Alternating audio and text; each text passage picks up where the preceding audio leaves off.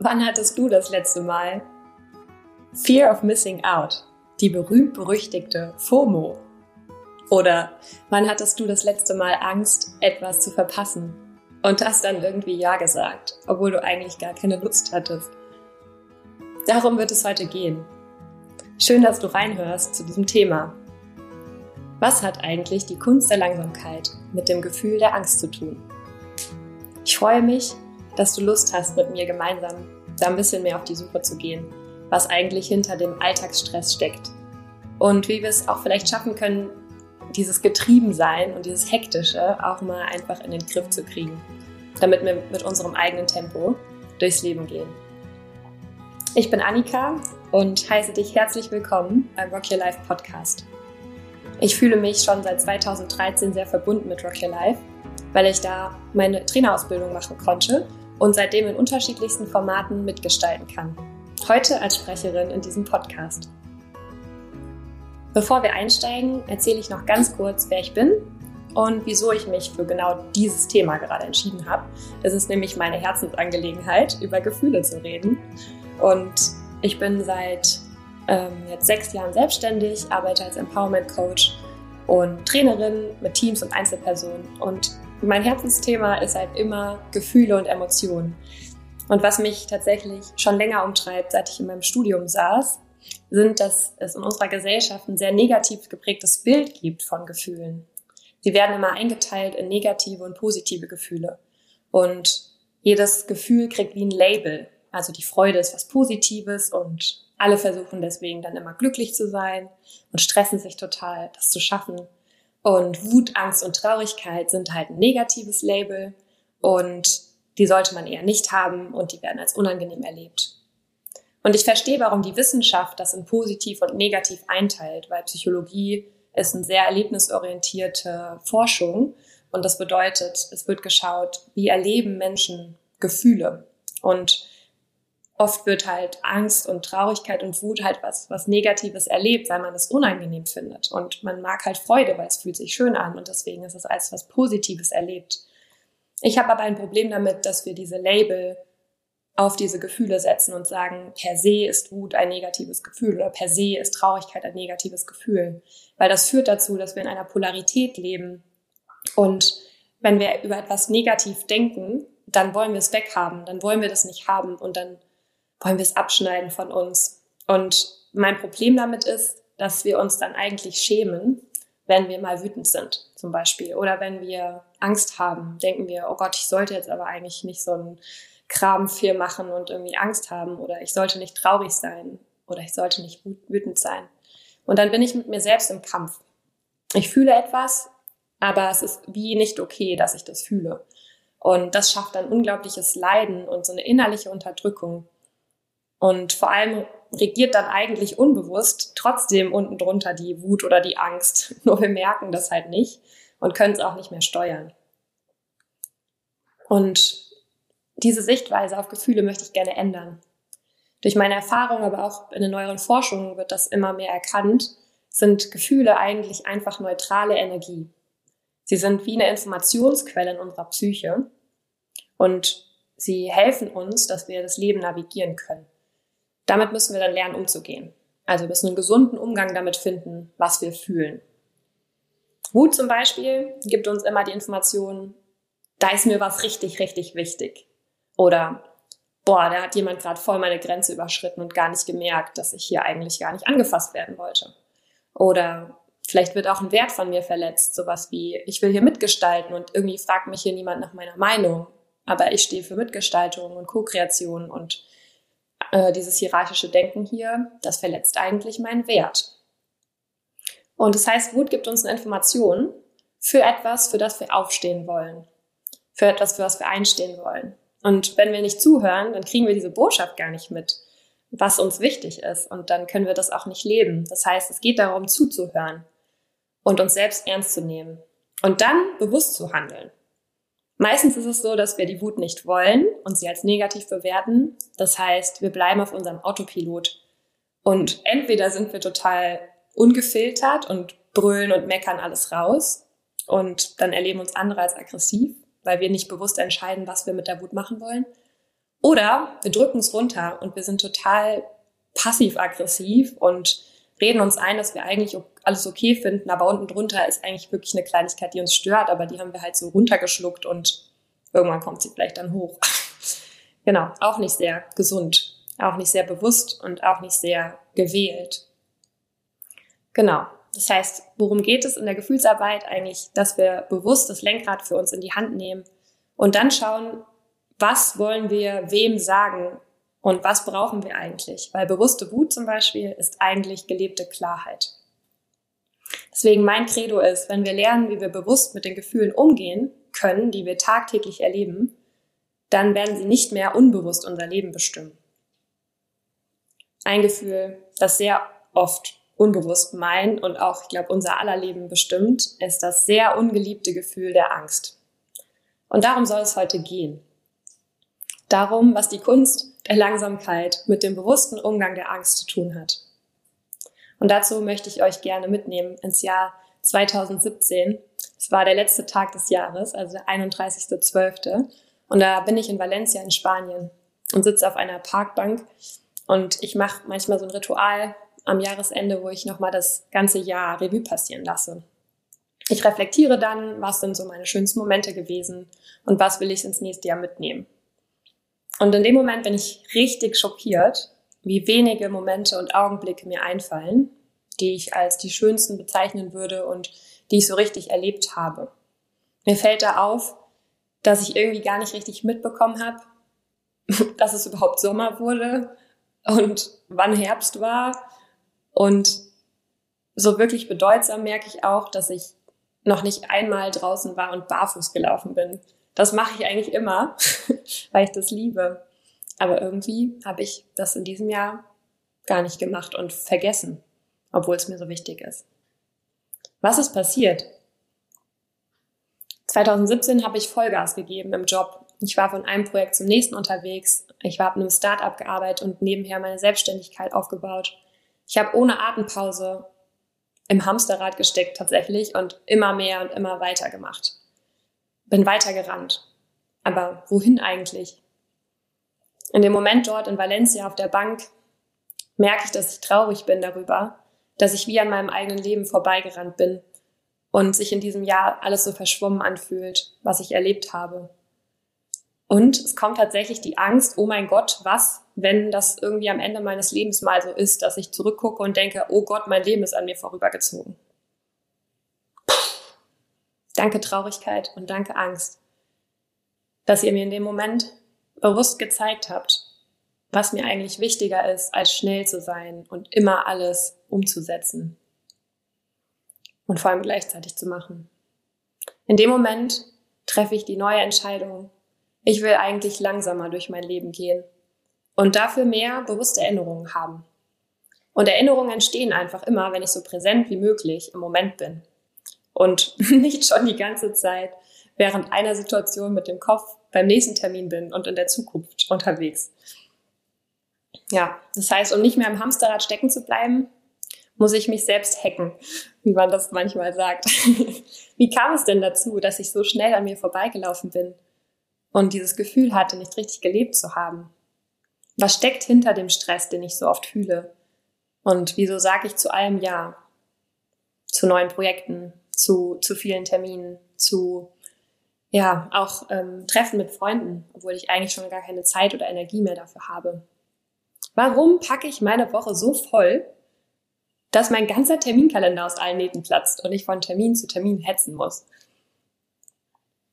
In Gesprächen mit Klienten, aber auch mit Freunden habe ich gemerkt, dass es oft die Angst ist, etwas zu verpassen.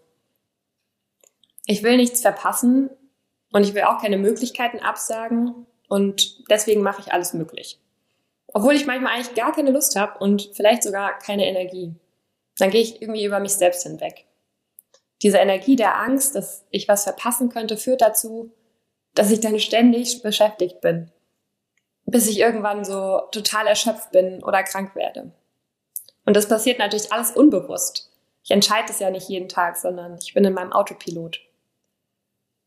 Das heißt, eigentlich treibt dieser Glaubenssatz dass ich etwas verpassen könnte und dass das schlimme Folgen für mich hat, mein Leben. unbewusst. Deswegen jetzt nochmal die Eingangsfrage.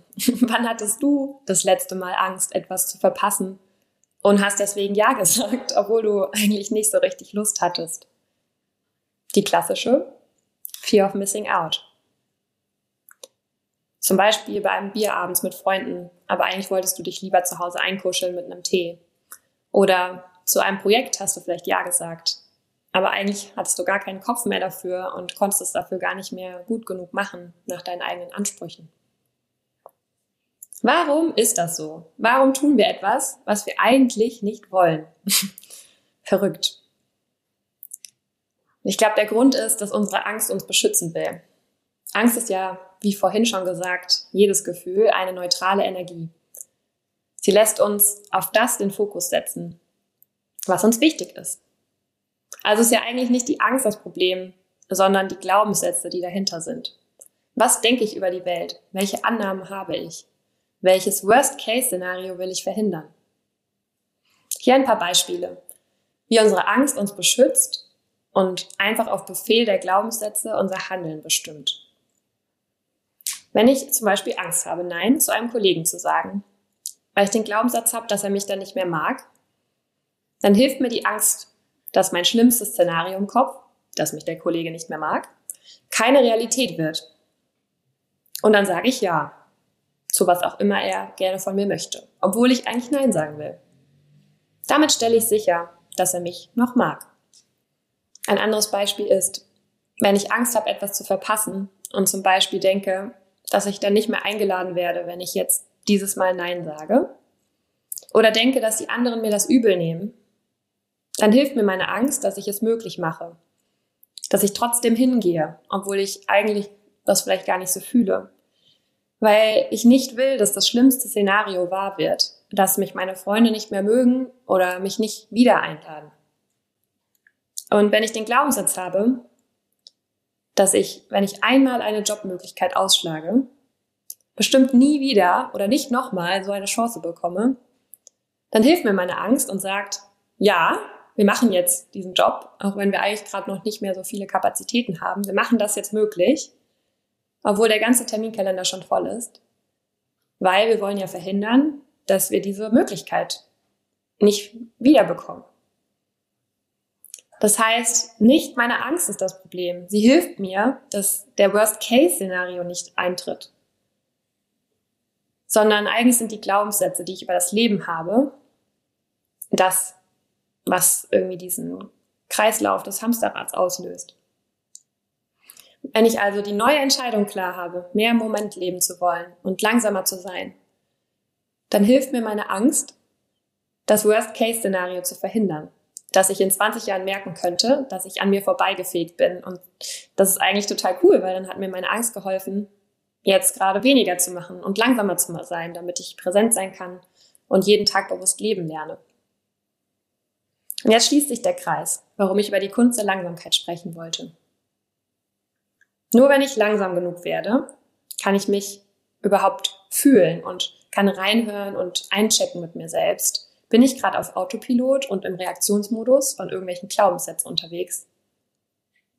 Und nur wenn ich langsam genug bin, fühle ich, wie es mir wirklich geht, anstatt an mir selbst vorbeizurennen. Das bedeutet auch, dass nur wenn ich langsam genug bin, überhaupt bewusste Entscheidungen für mich treffen kann, weil ich mitbekomme, wie es mir geht.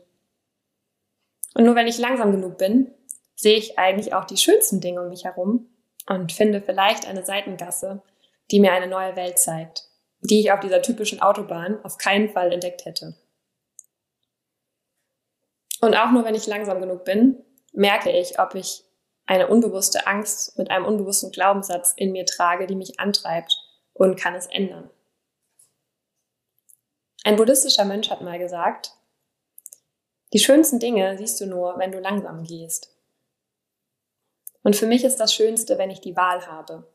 Will ich vielleicht manchmal voll gerne im Düsenjet unterwegs sein und ganz viele Dinge gleichzeitig machen und diesen Adrenalin-Rush genießen und mich wirksam fühlen, weil ich so viel Baller und umgesetzt bekomme. Oder will ich mit meinem eigenen Rhythmus unterwegs sein und mir vertrauen, dass alles zur richtigen Zeit kommt.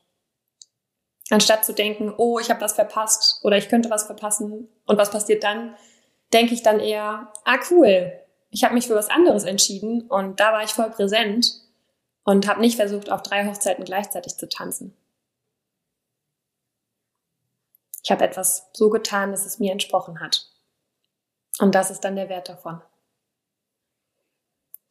Übersetzt heißt Langsamkeit für mich im Alltag, dass ich manchmal Nickerchen mache. Manchmal trinke ich einen heißen Tee, weil das kann man wirklich nicht schnell, sonst verbrennt man sich total die Zunge. manchmal bleibe ich draußen auf der Straße stehen, weil ich irgendeinen Geruch plötzlich in der Nase habe, weil da ein toller Flieder ist oder eine Rose im Garten steht und ich kann da dran vorbeilaufen und einmal kurz die Nase reinstecken und den Geruch genießen. Oder diese Bäckereien, kennt ihr die? Das ist auch toll, wenn dann einem plötzlich so ein frischer Croissant-Geruch in die Nase weht. Ja, und manchmal heißt auch langsam sein im Alltag, Nein sagen zu neuen Dingen und wirklich realistisch schauen, ist es machbar? Schaffe ich das mit den Anfahrtswegen? Schaffe ich das mit der Vorbereitungszeit? Passt das wirklich noch rein? Kann ich das möglich machen? Manchmal heißt langsam sein im Alltag auch einfach mal nichts tun. dann muss man lernen, so ein bisschen die eigene innere Leere auszuhalten und die Gedanken, die dann kommen. Und manchmal heißt langsam sein im Alltag auch kurz innehalten und reflektieren. Stimmt es so für mich? Wie es jetzt gerade ist? Möchte ich was ändern? Und manchmal heißt langsam sein im Alltag für mich, dem anderen einfach antworten. Kann ich dir morgen Bescheid geben? Ich fühle noch mal mich rein. Ich weiß es gerade nicht. Oder ich habe da gerade keine Antwort drauf. Langsam sein heißt für mich, die eigenen Erwartungen an mich selbst zurückzunehmen. Nicht alles schaffen zu müssen. Nicht immer. Und nicht alles richtig oder perfekt zu machen. Dinge lernen zu dürfen. Langsam sein heißt für mich auch, ins Vertrauen zu gehen, dass alles zur richtigen Zeit kommt. Und wenn ich mich wieder gestresst fühle, dann das als Anlass zu nehmen, zu stoppen und zu schauen, ob der Glaubenssatz, der mich so antreibt, wirklich stimmt. Aus der kleinen Idee heraus, die ich euch hier vorgestellt habe, habe ich ein Vier-Schritte-Mini-Coaching für mich selbst entwickelt. Vielleicht hilft es dir auch. Der erste Schritt ist, so oft wie möglich mich selbst zu beobachten. Ah, okay, ich bin gestresst. ah, okay, ich hetze durch den Tag. Ah, okay, ich hatte zwischendurch nicht richtig Zeit, mir was zu essen zu kochen. Und dann im zweiten Schritt, mich selbst zu stoppen und mich zu fragen, was stresst mich denn eigentlich? Und dann drittens, mir selbst auf die Spur zu kommen. Welche Angst steckt denn da jetzt dahinter? Und da auch wirklich mal hinzufühlen, wie sich diese Angst anfühlt in mir, was die sagt. Weil dann kann ich rausfinden, welcher Glaubenssatz steckt denn hinter dieser Angst. Um dann im vierten Schritt zu gucken, okay, was ist eine neue Entscheidung, die ich hier treffen kann? Stimmt es wirklich, was dieser Glaubenssatz mir sagt? Stimmt es wirklich, dass meine Freunde mich nicht mehr einladen, wenn ich jetzt einmal absage? Stimmt es wirklich, dass mein Kollege mich blöd findet oder denkt, dass ich nicht produktiv genug bin, wenn ich jetzt dieses Projekt nicht annehme? Was will ich vielleicht lieber anders leben oder glauben? Was stimmt für mich eigentlich mehr? Wie kann ich mich neu entscheiden? Und dann zu gucken, was für dich eigentlich wirklich stimmt. Und dir das Neue aufzuschreiben. Als Anker, so wie für mich damals die Langsamkeit und die Erinnerungen, die ich präsent im Moment erleben möchte und sammeln möchte in diesem Leben, wichtig waren. Probier das gerne mal aus, diesen kleinen Prozess, und schreib mir, wie und ob es für dich funktioniert hat, wenn du möchtest. Vielen, vielen Dank für deine Aufmerksamkeit in den letzten 20 Minuten und dieses Präsentsein mit mir. Das bedeutet mir sehr, sehr viel, wie du auch mittlerweile über mich herausgefunden hast. Ich wünsche dir ganz, ganz viel Langsamkeit und Achtsamkeit mit deinen Ängsten und vor allem den Mut, neue Entscheidungen hin zu mehr Vertrauen zu treffen. Und es gibt noch ein PS, bevor dieser Podcast zu Ende ist. Wenn du Lust hast, deinen Gefühlen auf die Spur zu kommen, auch den in Anführungsstrichen negativen und ungeliebten, und sie ein bisschen für dich bewusster zu fühlen und mitzubekommen, was dir eigentlich wichtig ist, dann kannst du gerne mal in meinem Let's Talk Emotions Programm vorbeischauen. Das startet am 1.11. und es ist wie ein wöchentliches Gefühlseinchecken mit dir selbst. Und natürlich in einer kleinen Gruppe online. Und das ist wie so eine kleine wöchentliche Sportstunde, dass man seinen Körper stärkt, wenn man zum Yoga geht jede Woche. Und dies ist wie eine wöchentliche Herzstärkungsrunde für deine Gefühle, um wöchentlich zu schauen, wie geht's mir und was erlebe ich gerade und wo will ich wie bewusst eine neue Entscheidung treffen und was, was fühle ich und wie kann ich diesen Gefühlen, die ich eigentlich manchmal nicht so gerne mag, lernen, mehr Raum zu geben. Damit verabschiede ich mich und wünsche uns ganz viele mutige neue Entscheidungen hin zu mehr Langsamkeit.